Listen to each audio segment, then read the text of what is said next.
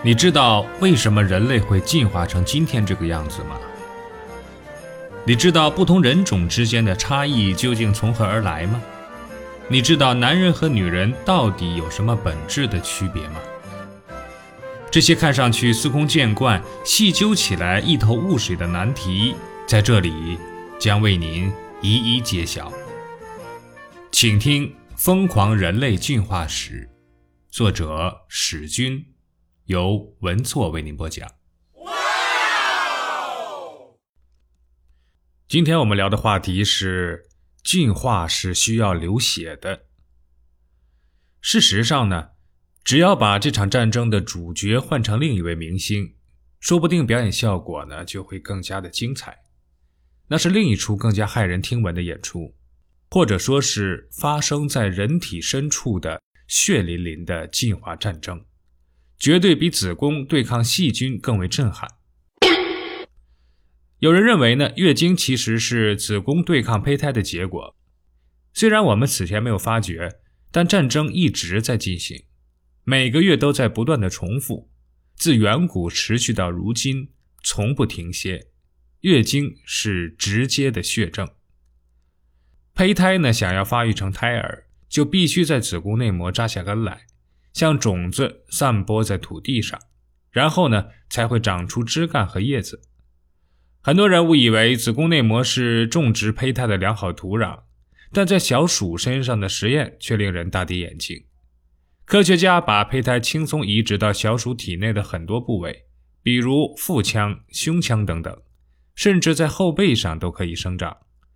但所有人都没有想到的是，最难让胚胎扎根的地方。竟然是子宫内膜，哎，这是什么道理呢？嗯，原来早期胚胎具有癌的性质，可以迅速的扩增，只要营养充足，基本上都可以生长。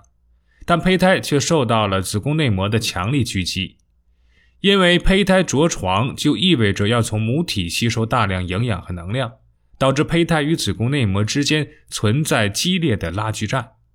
只有最强大的胚胎才能征服子宫，成功扎根，并最终长成胎儿。子宫并没有乖乖的被动等待，而是把内膜变厚，阻止胚胎与基底层血管接触。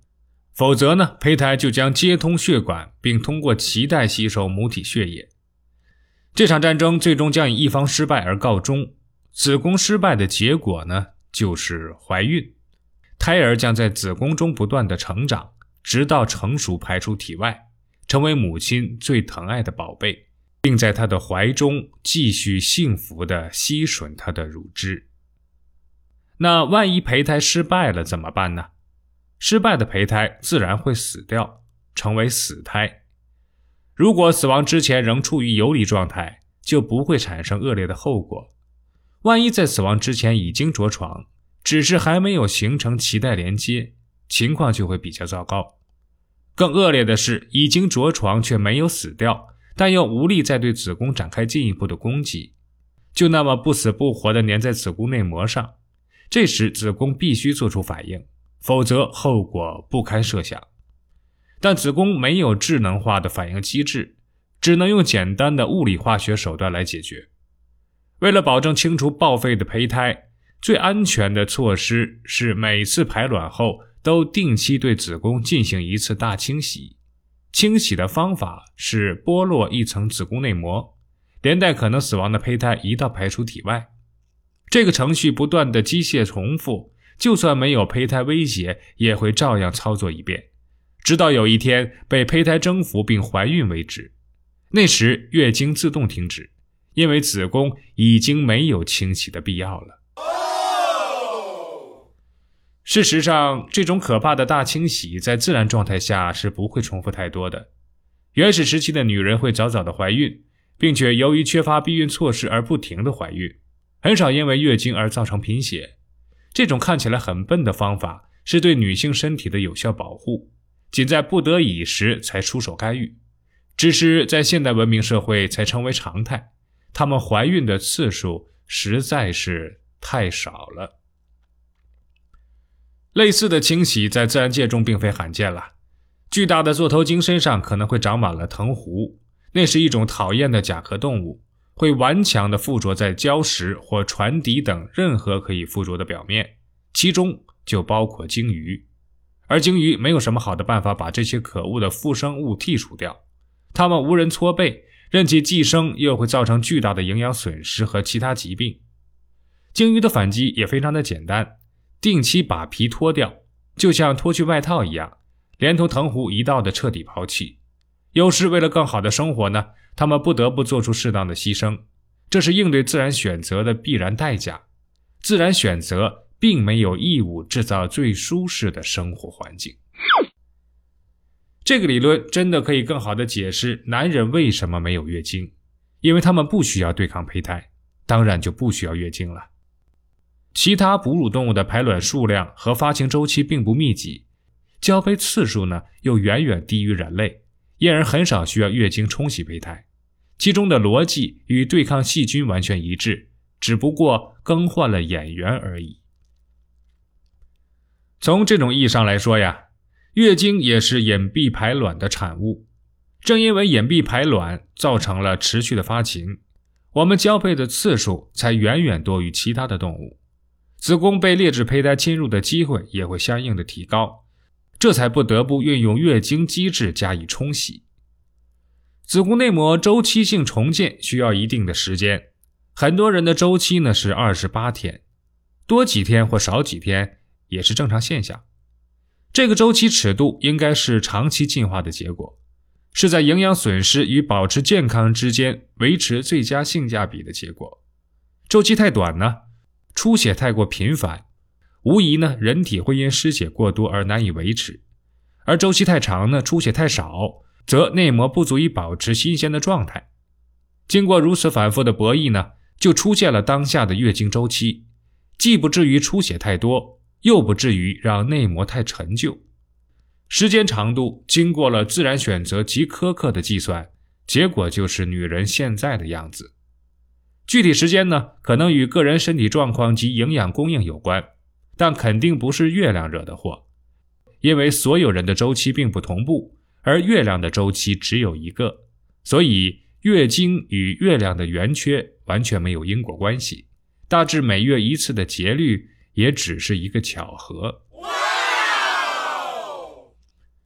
如果月经是正常的进化现象，那么为什么要有痛经？难道这场战争很痛吗？如果说月经多少都可以找出点合理的解释，痛经就难办得多了。自然选择给女性安排了月经，然后又给他们带来了惊天动地的痛经，如此令人身心俱疲的玩法，到底是要闹哪样呢？有人猜测呢，痛经会不会是一种生气信号？他们嗷嗷乱叫，其实是在提示男人月经来了。来月经也意味着到了性成熟的年龄。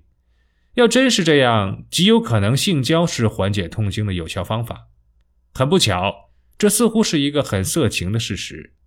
痛经分为原发性和继发性两种。原发性痛经确实可以通过性交加以缓解，那主要是由于子宫颈狭窄或者扭曲导致出血不畅造成的。性生活可以疏通阴道，刺激子宫口和弯曲部扩张，排血顺畅后。疼痛自然缓解，直至消失。如此说来，男人有时确实是一味效果不错的生药。Oh no！如果痛经真的是生性信号，可能确实具有一定的进化意义，只是这种意义很值得怀疑。没有痛经反而会得到更好的性生活。所以一般而言呢，我们不把原发性痛经看作适应性状，而主要是对月经的不适应。它没有什么致病因素。最大的致病因素就是月经，没有月经也就没有痛经。但继发性痛经不同了，那需要考虑盆腔炎症等诸多妇科疾病因素，只靠性交根本无法解决，说不定还会加剧症状。最可靠的办法呢，还是去找医生。除痛经以外呢，经期同步也是一个有趣的现象，尽管这一现象仍有争议。但不断有研究报道经期同步的客观性，同时也会听到一些关系亲密的女性神秘兮兮的声明，这种事情确实存在。有人认为这与激素挥发及相互影响有关，可是女人为什么保持与朋友经期同步的能力呢？这种追问呢，可能纯粹是闲操心。经期同步就算真的存在，也极可能是巧合而已。毕竟一个月只有那么几天，总有人同时来月经，也或者是受到相似环境影响的结果，比如在同一间宿舍吃着相似的食物，过着相同的生活节奏，起居时间也大致相同，结果导致生理周期相同，未必有什么进化意义。另一种观点相信呢，经期同步是客观现象，在小鼠那里似乎存在相关的线索。共同生活的雌性小鼠会同步发情，大家可以在有限的发情期内从雄鼠那里收集更多的精子。错过同步发情期，也就错过了精子超市出血大甩卖的良机。女性经期同步可能存在类似的原理，但由于隐蔽排卵，经期同步与同步发情的关联不大。它们事实上一直处于发情状态，所以雌性竞争尤其激烈。女性处于相同的生态位。有着相似的年龄和性需求，错开月经周期就会给男人更多偷腥的机会。经期同步可能是遏制男人花心的有效手段，同时呢，在一定程度上激化精子的竞争水平。如果真的是这样，经期同步就不再是简单的巧合，更不是进化的副作用，而是男女博弈的一个侧面写照，是隐蔽排卵的一个。小小花絮。本集播放完毕，欢迎订阅和分享。